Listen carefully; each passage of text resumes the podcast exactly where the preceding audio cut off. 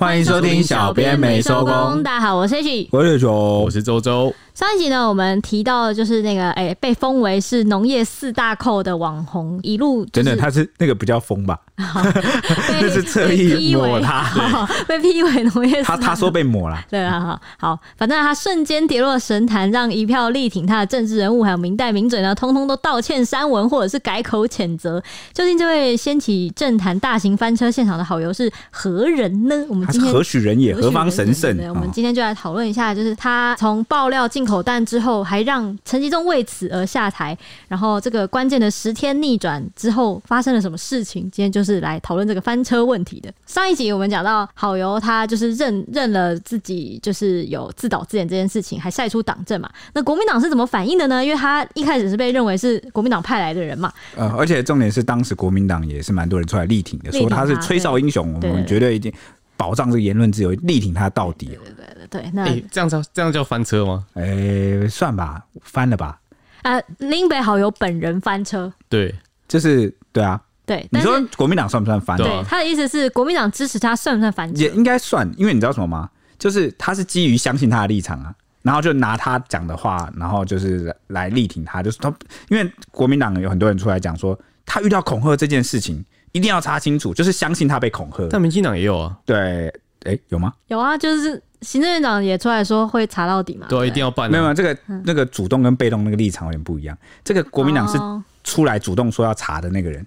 然后就是指向说，因为呃，国民党的讲法原因是因为他质疑了你们民进党的利益，所以他被恐吓了。那这个呃，民进党政府也就是陈建仁，他被迫出来回应说，绝对不是跟我没有关系，潜台词是这样，所以必须我我愿意立刻就是警方来查这件事。如果跟主被动之间比较可以认定说他犯不翻车的话，那所以在林北好友说自己被恐吓当下，应该要不出声才是不会翻车的人吗？不是啊，就是如果你你就是相信他真的被恐吓了，你在说民众党吗？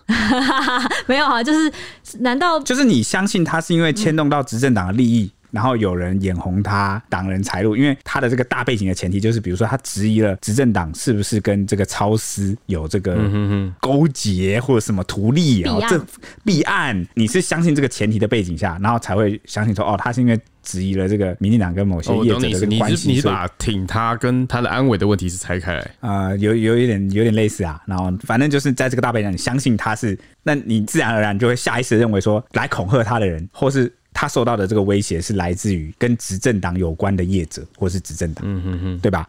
好，所以当时执政党才会被迫出来回应说，好，查查查，来啊，看看，我就就是。那我们就来查真相。怎么被你讲的很好笑？就是民进党这种比较像是赌一样啊，为了自清而查。嗯，然后呢，国民党那边比较像是我质疑你，就是啊，好了好了，我们现在讲简单一点，就像滴血认亲一样。我我质疑你那个这个孩子不是你的孩子，不是亲生的，对，不是亲生。他说来啊来来，现在就滴血认亲啊，我就吃给你看。那好像看起来他们都是要滴血认亲的人，但其实有一方是提出质疑的人，另外一方呢是为了自清，所以就说来啊，那现在就来验。哦，你这样说我就懂了啊。啊，早知道我就用这个了嘛！就是我前面讲那么辛苦。好，反正滴血认亲论之后呢，反正国民党当天晚上半夜就立刻发声明，表示说国民党对本案也十分诧异，希望司法减掉尽速厘清真相。至于涉案人在行政上的责任呢，党部也会从严从速处理。涉案人就是这个党工许哲斌，那他们国民党呢就谴责所有作假的行为，个别案件若有任何违法情事呢，会尊重司法，并且支持检警依法就责，网务中纵。国民党也不容许任何造假的情形，毕竟本案也是由国民党执政的桃园市警局来依法搜证，把相关物证移送地检署才能够找到真相。他们也强调说，进口鸡蛋带来的食安问题，国民党一定会继续追究，保障国人的健康。在隔天，也就是十月三号的时候，国民党也接着宣布说，人事审议委员会已经决议即日起解除跟许哲斌的牢固关系，立刻切割。OK，对，那他还特别强调说，哎、欸，这个警方要查是我们自己国民党执政的这个桃园市警局查的哦，那这代表说我们也不知情这个是造假的，否则我也不会叫我底下的警察去收集物证，收集那么清楚。对对对对，有点颇有这个意思。那就回到刚刚讲的这个算不算翻车呢？你看国昌老师就黄国昌，他也觉得自己翻车，所以他出来道歉嘛，因为他只是相信。林玉红啊，这个林北好友，他是被因为动到这个相关人士的利益，所以就被恐吓。如果你在现场，你可能也会翻车欸，因为你刚刚不是说就最怕眼泪？对啊，我最怕眼泪啊！对啊，而且如果你都看到你你上，就是你你找来的来宾在现场跟你哭说，哦，我被恐吓，然后哭的这样，你会说什么？你能提出什么证据吗？然后他就拿出我才不会这样，好不好？对啊，就不可能这样讲啊！我会抱抱他。对啊，你没事吧？来来我怀里拍一拍，然后他就躲在你的怀里，然后偷笑。对啊，又骗到一个。他就算拿出他的信件，告诉你说：“你看，这是我收的信。”你要怎么？你要怎么立刻判断出来？没法验证啊。对啊，没有办法验证说这是。还好吧，这个就直接在礼拜三道歉就好了。对不起，是我错。国昌老师没有礼拜三可以道歉。对对对，但我有嘛？这就是小编没收工的优势。我昌有出来道歉啊？有，但是他没有这个什么，就是他没有我们这种机会，你知道吗？应该说，反正我们被攻击，他一倒就是整个就是。又会被直接、欸、他他发那篇道歉文底下一整排都在骂他、欸，洗他就洗爆他。我们的话应该是遇到这种情况，因为我们的粉丝量体没有到那么大，优势。就我被眼泪骗，我们我们可以用一集来道歉就好，最完美的解答。嗯，那我们其实算蛮蛮不错的量，还不错，只要付出铁熊就好了，牺牲召唤，怎么每次都是我？铁熊。好，那这个世纪大翻车之后呢，就是 PT 的小米看了也都很傻眼，他们就说。完全证明错的方法做什么事都是错的，然后说打破八卦史上最大翻车幅度，恐吓自导自演的部分啊，真的骗倒很多人。他说世纪大翻车，哈哈。然后说来朝圣大型翻车现场，然后有种国仓被坑的感觉。然后有人说他弄这一出啊，等于把他之前所有质疑政府的话都变得毫无可信度，对啊，你看我上一集是不是有讲到这个部分？就是你原本可能有些有道理的，你要被你这个错误的手段一搞，它都变得没道理了嘛，就好像都都变成是假的了。大家就会带着怀疑的眼神去看你之前的事情。我记得这个一翻车一出来的时候，我那时候还没搞清楚状况，我还问铁雄他们说：“哈，他翻车是就是是国民党工这件事情，该不会是那个诶、欸、爆料那个农业部的事情，全部都是国民党工吧？”结果没有，就是恐吓这件事情。然后我就说：“哈，那他这样算翻车吗？他不是就只是诶、欸、恐吓这个部分就是假的？就是我们看能不能把这个事情拆开来看。”对，你们现在讲到这个部分，网红陈怡呀，啊，他其实就有发文来谈这件事情。嗯，那陈怡就说啊，林北好友踢爆农业部的巴西蛋，确实是有凭有据，跟他事后自导自演说被威胁是两件事情，应该要切开来看。然后陈怡就讲，他信用破产不代表巴西蛋就没有问题。他说好友做那么多功课去打巴西蛋，自导自演做事却如此不缜密，其实让人非常的意外。他就说啊，既然要自导自演，怎么还会让对方留下录音证据呢？IP 也不用境外，竟然也可以轻易被查到。明知是社会高度关注的案子，想博取舆论同情，做事却这么随便，跟他打巴西蛋的时候是完全是判若两人啊！那这个药师林世峰他也说，就算另被好友自导自演恐吓案，也不代表这阵子政府造成的食安问题是假的。林世峰就反问说：难道鸡蛋没有缺货吗？市面上买不到政府进口的臭鸡蛋吗？小孩子在学校吃到臭鸡蛋是假的吗？在网络上 po 自己买到臭鸡蛋被会被警察关切也是假的吗？然后说以上真实事件啊，也不会因为拎杯好友就变成假的啊。那个陈怡刚刚讲到说啊，想博取舆论同情做事，却这么随便，跟他打巴西蛋完全判若两人。诶、这个是不是代表说，因为他在农业是比较专业的，就他在他的专业领域，当然就是比较秋啊。那他可能第一次伪造恐吓，就是 就是就是菜逼吧。然后或者是你说专业，我们要讨论农业，我很有逻辑，我可以跟你一对一在那边跟你争辩这样。术业有专攻啊。那对啊，这边奶奶哭哭，哎，那你们觉得他奶哭的时候是很真吗？哎，他哭的时候其实我我觉得蛮真的。我觉得我觉得有破绽，因为他一直低头避开镜头。然后用那个卫生纸就是这样盖着。哎，果然一开始的时候他就是在哭，就不知道他到底是不是真的哭啊。你们两个人的话就证明了什么？你知道吗？你就是奶奶哭哭的专家，所以你都知道，你能看出人家的破绽。没错，这你就不懂嘛？你懂啊？你说我现在奶奶哭哭的时候，我就要把脸抬起来给大家看，是不是？我的眼泪没有掉下来。对对，没有，你已经专家到你可以直接面对人家哭，所以你都知道那个就是菜逼吧才会有的招数，对不对？就是在盖着，因为我没有哭。你是鉴定眼泪的专家，以后就交给你。没错没错。对，那药师林世峰他就讲说，这个自导自演的恐恶案，呃，就算是假的，也不代表这阵子政府造成的食安问题是假的啊。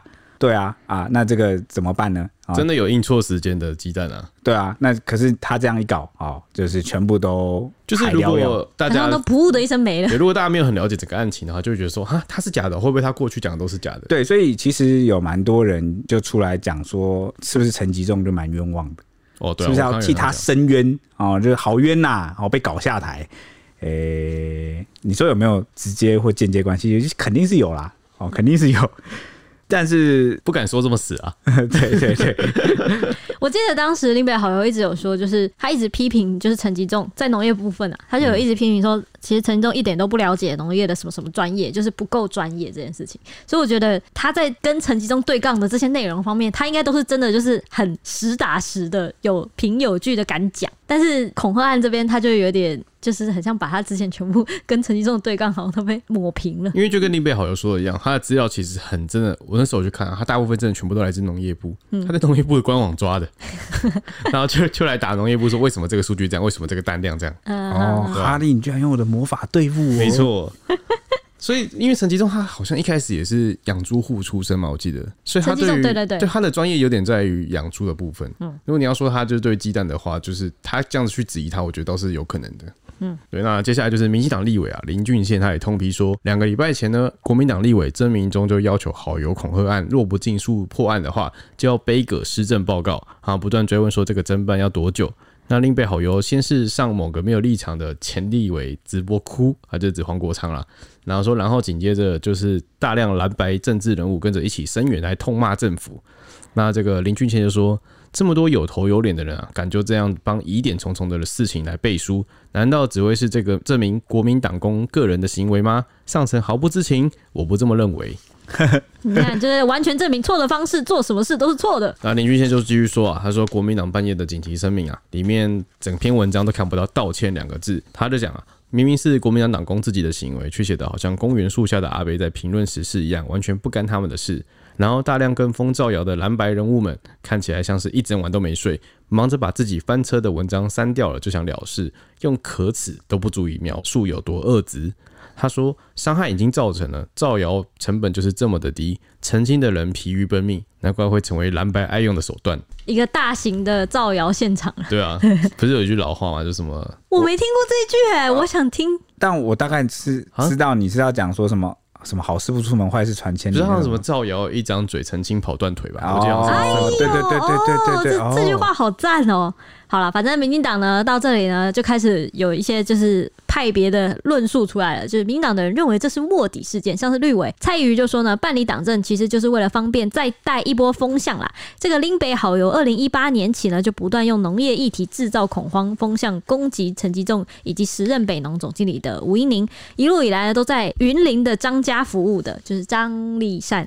他们家服务的，竟然会在二零二零年加入了民进党，然后现在自导自演被恐吓，先抵后，竟然脸书还留下了党政照片，就想再带一波风向推给民进党，满肚子都是坏水，有够可恶！而且配合造假，也是国民党党中央的党工，立法院国民党党团全党操作，开记者会来影射民进党。那同样绿委郑云鹏他也说呢，自己想要顺便借这个机会教育一下民进党，可能有卧底跟党纪处分这件事情。他就说，民进党是在戒严时期成立的，创党会有很多谍影，民进党当时被威。全政府和国民党、中国共产党派人卧底是一定发生的事情。现在透过促转条例还不容易还原真相。国民党和中国共产党成立的时候呢，清廷和国民党都有派人来卧底，这些都是史实。再者呢，民进党前辈也知道有卧底的情况，但是不容易证明。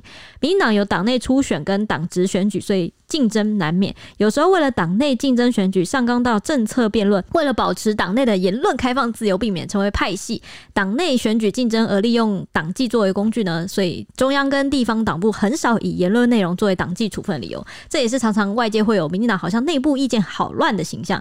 大家认为呢？民主政党不能是一言堂，这个成本民进党必须承担。他说，民进党开始有实力执政之后，卧底的目的也会改变。郑运鹏就说呢，有些人他的确转变成为认同民。进党的价值观，有些加入是利益导向，利益关系非常复杂。中国因素一定是大宗之一。这次林北好友入党就是直变的案例。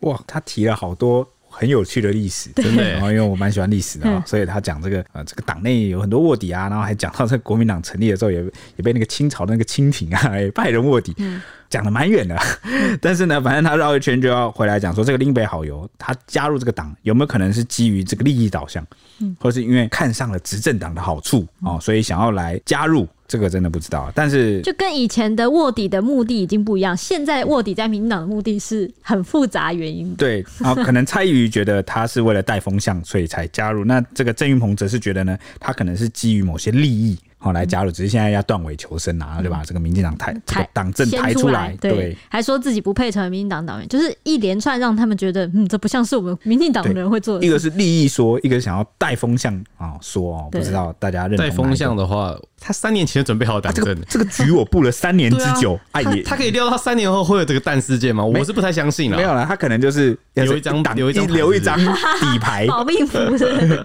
所以出事了，免死金牌，出事我还是要捅你一刀，这种感觉是不是？哦，那反正呢，民进党团怎么讲呢？民进党团在他们之后呢，就出面表示说，民进党党员应该都是认同民进党理念和价值的，严重怀疑林玉红当初入党是有特殊目的的。经过查证呢，林北好友就是这个版主林玉他在二零二零年三月六号的时候线上入党的，党籍属于桃园市党部，党费是缴到二零二二年。那由于当时线上入党的推荐人呢，是由各党部跑行程的党务专员来担任介绍人，直到同年三月之后呢，才改为需要由中央党部来审核。就是当时是不用中央审核的意思，那因此呢，介绍人是当时的一名詹姓党务专员，因此呢，民进党的党员就是党内人士就惊呼说，介绍人也不认识他，刚好是从这个细缝给钻进来的。哎，等等等等，都连介绍人都不认识他，他是怎么进来的？这个细缝啊，太太不是不是，那、你都找到了那个詹姓。党务专员，啊，结果那个当事人不认识他，那他怎么进来的？这算什么、啊欸？我现在才知道，原来他们的党员是要用介绍字来进去的、喔。对啊，就人拉人吧。看来是这样。我以为是，就是你填写说，我想我认同这个党，我就有认。这这是软性政党的加入方式吧？是民众党吧？民众党可能可以这样吧？哦，真的吗？我不确定啊。但是我比起，就是因为目前软性政党就是民众党嘛，嗯，感觉比较可能用这种方式加入，因为现在看他们可能需要需要人手。对对对，那民进党这个这种就。已经够大了，因为因为我会这样子认为，是因为考验。我会这样想，是因为呃，加入党都需要讲党费，嗯，就是你要付钱的。嗯，他们一般来说，这种政党应该是不会去阻挡要付钱的人。那是民众党啊，就缺人的时候啊。啊，现在民党那么大，你看中不中这么多奇怪的人想要加入，就过滤一下嘛。这种感觉。哦，对，这么多人想要加入你，确实不过滤怎么办？嗯。对啊，对，好，他们就说，那民进党的态度很清楚，如果党员违反党章、党纲以及民进党相关规定，将贯彻党纪，立即开除党籍。就是、啊，所以他到底是从哪个缝隙钻进来的？这个缝隙就是介绍人啊，可是他这个介绍人都不认识他，怎么所以他怎么钻进来？所以怎样？哎、欸，就是哎、欸，我可不可以加入民进党？哦，好啊，太随便了吧？就找到了詹姓党务专员，就是刚好知道他是党务专员，会不会？有可能。他他不是在讲什么三月六号线上入党到改成党中央审核这个中间吧？但是当时线上入党也需要推荐人，对啊，就反正不管怎么样，你都要推荐就是需要推荐人，对啊。只是现在又变得更严格，你不只需要推荐人，你还需要中央党部来审核啊！我知道了，这个缝隙会不会是他刚好知道这个詹姓党务专员的名字，他在推荐人上面写他的名字？哦，所以是介绍人这么随便的吗？只需要填那个人名就好了吗？我只要知道谁是民党员，我就可以填他，这样是不是？那这样，比如说，那我就填个赖清德，我写英文，我写赖清德啊，保证过。哇，直接哦，对，好像有道理，我就直接写赖清德跟我同一天生日，介绍人，OK，好了，好，那我们回到话题，嗯，那反正呢，这个林玉红这个部分啊，因为许哲斌哦，国民党党工已经被抓了，那检警就马上也要来，就是传讯这个林玉红，结果检警要传讯他的时候，才发现啊，掌握到他的行踪，林玉红居然已经出境了，而且是从泰国转往奥地利，那如果传唤传不到，拘也拘不着，那可能就会对他来发布通缉。那对于这个外界质疑这个林玉红，你是不是民进党卧底啊，或是你是不是潜逃国外啊等等的问题，那林玉红就是在接受我们 ETtoday 新闻云啊的这个访问的时候，就强调说，该面对的我不会逃避。我本来就要出差，我已经延后去了，现在提早回来，但是他也没有透露自己现在身在何方，只有强调说我回去就会面对司法啦。那至于何时回国啊，他没有说明啊。这时候不是才应该强调自己什么时候回来吗？就感觉他好像逃避病又犯了，是不是？不对，对啊，哎、欸，你别忘了，你才刚刚骗大家哦，放羊的孩子哦，不要有人不知道你有逃避病哦。好，那正常的而言，这种时候就会说我下个礼拜就回去。如果你就是很想，我现在在哪里？我在干嘛？现在是一个没办法。说出来的时间了哦，就是长到没办法讲出来，还是我其实已经在台湾，你们不知道？那对这应该警察抓得到，他可以查 IP 耶。我我是蛮好奇他是要出什么差啦，哦，都不知道，不知道他的行业。对此呢，媒体人黄阳明表示啊，任何人被恐吓，善良的人前去声援或是支持，这都是人性常态。但林玉红自导自演恐吓案真的好瞎，当然该被法办谴责。但有逻辑的人都该理解，进口鸡蛋争议中啊，林玉红提出的多。数疑点后来都被证实为真，包括厂商混蛋啊、冷链断链等等的问题，连农业部自己都坦诚。若因此把这个林玉红的言论全打成是抹黑造造谣，只会让真正的恶势力得逞。那黄阳明就强调说，如果因为政治立场来区别该不该声援，那就不是善，而是充满权谋与算计的恶啊！他也强调啊。被欺骗不是罪，若善良因此被牺牲，恶人们将会更得意。这个有点像是我很久以前讲过一个概念，就是我不是讲过说以前因为有一阵子不是有很多那种乞讨或是卖一些爱心产品的，啊啊、因为有很多这个集团在操控嘛，假冒嘛，所以有一阵子婆婆妈妈或者我家人就说：“哎，你不要买了，那可能是集团在操控，那可能就是骗人的啊。”后来我就说。那万一有真的怎么办啊？万一有真的，他就是欠我这一个消费，他可能就可以自力更生活下去了，怎么办？所以后来我就有一个区别的标准，就是呢，如果有可能的话，他起码是自己做生意的，就他有在工作。我会尽量去消费，嗯，至于是纯乞讨，你捐不捐就看你个人，你就就是尽量啦，你就是尽量，我们就秉持相信的这个，可以去买那个，他们有在卖一个杂志，对，所以我蛮认同这个黄阳明讲说，被欺骗不是罪啊，那如果善良因此被牺牲哦，在这个事情上他是讲说恶人们会更得意啦，那在我刚刚举的例子里面，就是如果善良被牺牲，那可能原本你可以帮到人，他就少了一个人帮忙。而且我觉得，就是如果这种情况造成的，大家之后会越来越不敢去声援一些他们觉得社会公益上的事情。那、我们又回到了同一件事，社会信任。对，社会信任就被降低了，这社会信任的成本就变高了，对啊，就然后我要是支持他，那他说谎，我翻车，我要被大家笑。对，但大家反而会因为出声，对啊，怕翻车这件事大于这个去声援，这就是我觉得现在很奇怪的地方，就是如果今天翻车或怎样，大家就是哦，我坦诚错误这样就好了，就是啊，我我不当初不知道，哎，就是你不应该去声援，就是不应该去谴责，因为你可能被进一步攻击说，哈，你就无知，你这判断力这么低下，你还敢出来声援人呐？所以这种时候错错的应该错的应该是这种人啊，就是在那边乱骂人的人，不是因为大家都不喜欢被嘲讽自己是无脑跟风仔，对啊，但一旦你翻车。他们就会把这个归咎成是你就是判断力不足，你就不聪明，你就是笨，你就是傻，你相信坏人，你不会明辨是非，你就是跟风，你就完全不了解事情的全貌，你才会被骗嘛。所以会说出这种尖酸刻薄的话才是错啊！你看这是偷渡，你理不理解这个议题，跟你会不会被骗，有时候真的是两回事。就算你很理解，你也可能被骗啊！你怎么知道会自导自演？他今天自导自演的是恐吓，又不是自导自演那些质疑的疑点。而 且你应该去骂的是那个说谎的人，怎么会去骂就是声援说哎去帮他，然后去查案这些人？哦，对啦，这样讲是是蛮有道理啊。反正出发点不太一样。对啊，嗯，对，但是呢，没有没有网友没人讲那么理性。那我觉得，如果在这种事情上面，生不深远这件事情上，我觉得有个有一个标准，可以那个就是你可以就事论事就好。什么意思？就是你不一定要说我挺好友，就不要提到这个人哦。你挺的不是他这个人，你挺的是这个事情。对，我觉得这个质疑有道理哦，有点可以参考。这个你看，我们要自吹自擂，就那个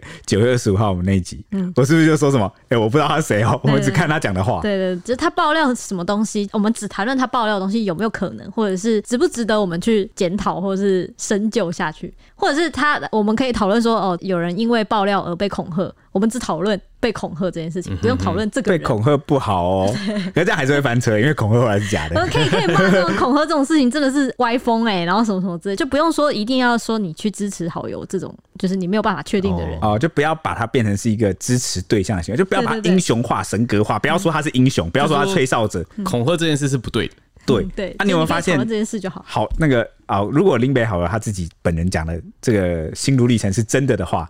你看，他也是因为被冠上了所谓的吹哨英雄，他才压力很大。你看，当任何人被神格化的时候，都觉得自己扛不起，你懂吗？就会觉得啊，我我没有那么好。但老实说，我真的觉得这个这个心态很神奇，就是他经营这个粉砖这么久，然后他的粉丝也一大堆。他可能不是他的目标，不是想要被神格化。他过去也因为也有上过好几次新闻媒体啊，有有有，他可能没有那么红过吧。我回溯我们自己自家网站啊，最久最久以前可以看到他二零一五年就有在发文，而且也是针对那个农业部对啊农业的问题。所以他这个时候说他成为了吹哨者或什么，然后在风口浪尖上，我觉得其实蛮蛮牵强的。可不是应该这样讲好了，那个量级有点不太一样。之前就算有就是上个节目啊，谈论一下，然后稍微被关。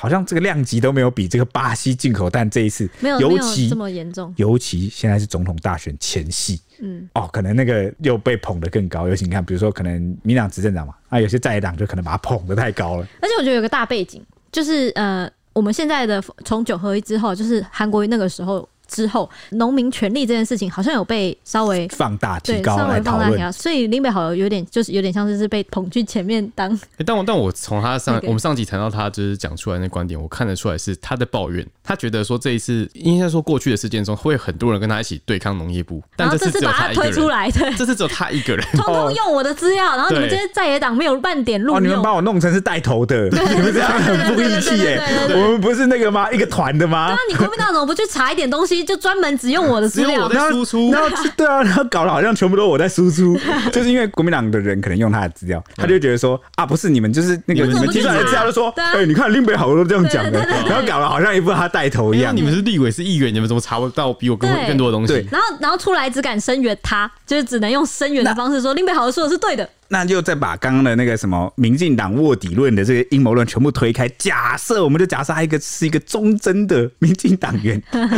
那他会不会也觉得好像，尤其碰到这个总统大学前夕，他希望把这件事情搞好？就是是他觉得我只是来质疑农业部分，但是我现在好像变成了是害这个民进党选情坏掉坏掉的这个罪人。罪人、罪魁祸首，所以他该吞吗？所以他就想要找个理由赶快下台，然后把这粉专关掉。这感觉跟 Me Too 很像，狗急跳墙就墙，是大选前你该不该把这个你说大局为重是不是？对对对，该不该吞掉？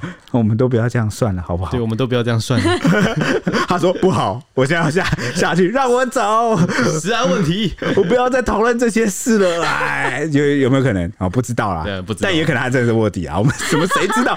你知道为什么我们现在提出？可能你哦知。道为什么现在提出这么多多种可能吗？因为我们已经不相信人性了。我跟你讲，谁最常被骗？你们不要以为是你们这些听众或什么老百姓最常被骗媒体才是最常被骗的。我们就是我们现在已经怀疑任何人，我们怀疑你们任何人讲的话，而且而且媒体也是，它是一个很大的平台，因为我们是查证的第一关对，。而且任何人都可以过来跟我们投诉。对啊，就是你什么都有可能会遇到，然后你什么都可能遇到之下，你要怎么去查证这而且你知道？人在说话的时候就是避重就轻，对，我跟你讲，所有跟我们爆料的人啊，然后所有来投诉，我跟你讲，有很多事情就是他自己有错，对或者比如说他是一个争执、一个冲突，但他不会讲，他就是会避重就轻。然后你，所以我们一定要平衡报道，我们就采访另外一方嘛。那有没有可能大家最后就要去，好像我们在查案，你对知道吗？我们平衡报道就是要把两边的说法都用出来，然后大家来看就知道，哇塞，谁省略了什么？嗯我已经对人性失望，这年头连眼泪都不能就是相信。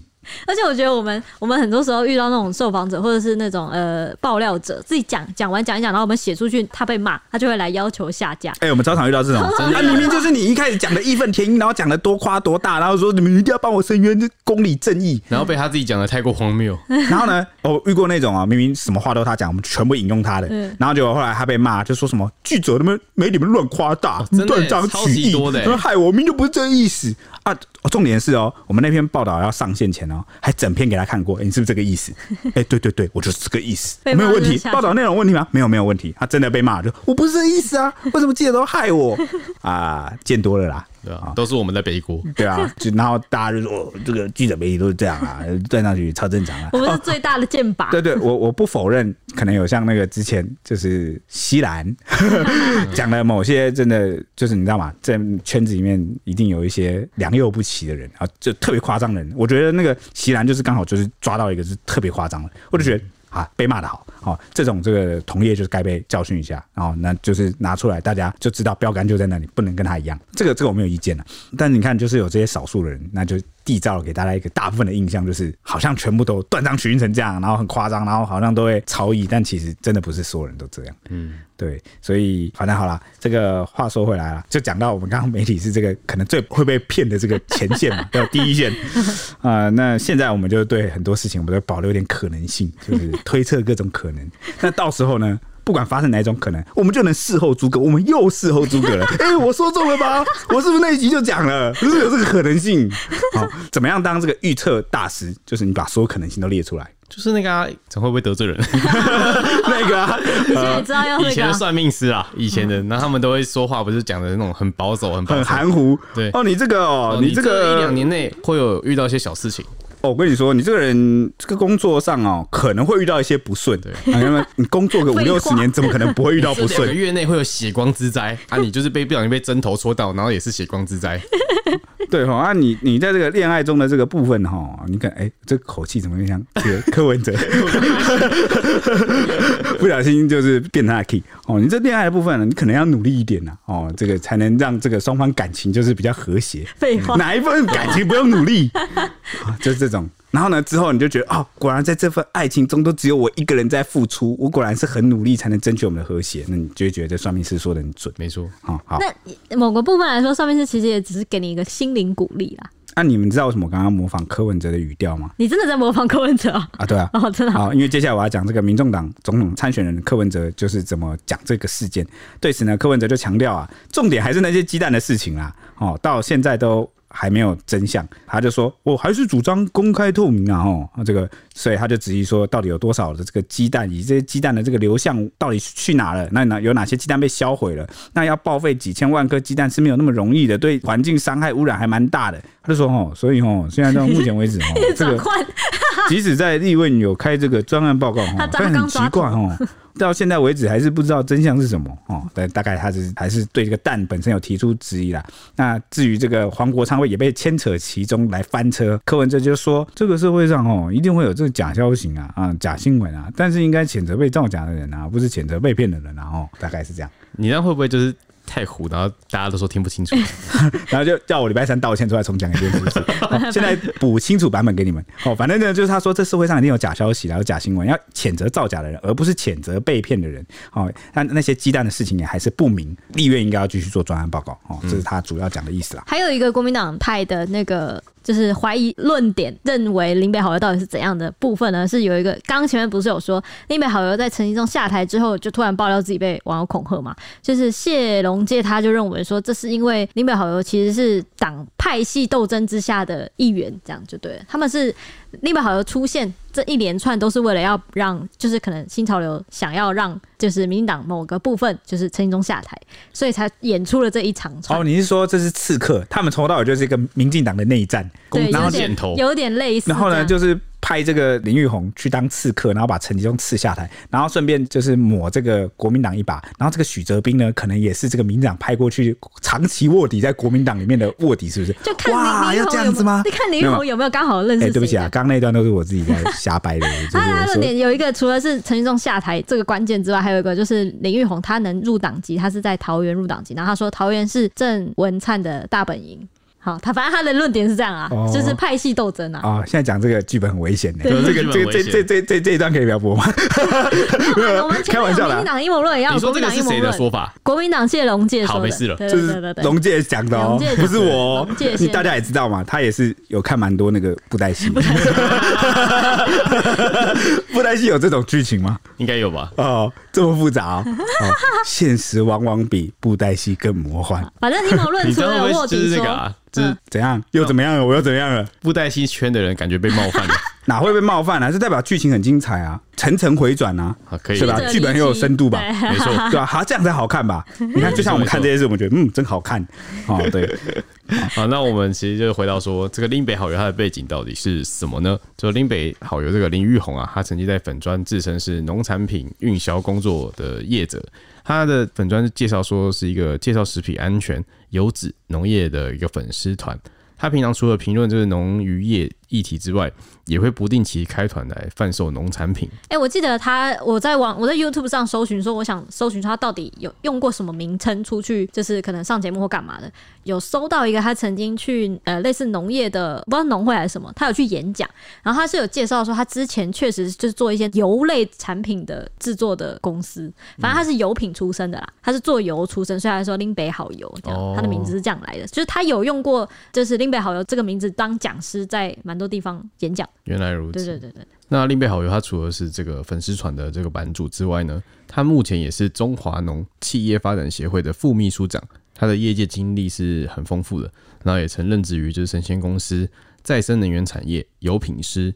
最引起讨论啊，就是曾经担任已经解散的嘉嘉义人。嘉义人，然后农销公司的总经理。那林玉鸿曾经被一个他指控是侧翼的一个脸书粉砖，就是我用胸部思考，点名是农业四大寇的主将。从此呢，这个好友啊就踏上狂骂台农发语成绩中的路途上。那不过呢，林玉红他也曾经发文驳斥说，他自己是在二零一五年任职嘉义人，那当时陈吉仲还没有当上农委会的副主委。他说说我因为拿不到农委会的钱而开始讨厌陈吉仲，这会不会是时光错乱了？那林玉红就强调啊，是因为公司营运的碰壁，不愿意继续增加公司的亏损，他才选择辞职。那林玉红啊，他在二零一四年就成立这个粉丝团，开始评论食用油。农业政策跟政府施政，他近期就是因为这个批评农业部进口鸡蛋的政策引起关注，光是鸡蛋的发文啊就超过四十篇。那从进口贸易公司的背景、超市公司的起底、巴西鸡蛋的争议，还有进口鸡蛋大量报废、冷链断裂到进口蛋混入国产蛋这些，每一篇发文他有文件数据去佐证，批判的力道是十足的。那每一次出手啊，都让农业部不得不发布新闻稿去回应，也成为政论节目谈话，还有明代开记者会的引述资料。所以，呃，我上一集有讲到说，其实一直都需要有一些民间的力量，或是在野党去监督执政党。那你看，原本他就是在农业方面，他其实是个很强而有力的，就是监督力量，才会让农业部每次都不得不出来澄清嘛。嗯、所以。撇开他恐吓、自导自演、造假这件事来看的话，他原本的这个质疑，某个程度上他是个监督啦，其实是好事哦。就是真的这个自导自演真的不行哦，那真的不行。那不管你是基于什么理由，再正当理由，你都不该这样。你就是你辜负了社会信任，嗯，而且也打击了在野的监督力量。嗯，而且他们竟然没有想到这会影响到他的信用。他应该有想到吧？不然他也不会，不然他也不会跟许哲斌讨论说，如果被抓到就坦诚一切。很哈，真的假啦？就是明知就是在侥幸啊，你就赌赌看啊，你就赌，我就赌不会被抓到啊。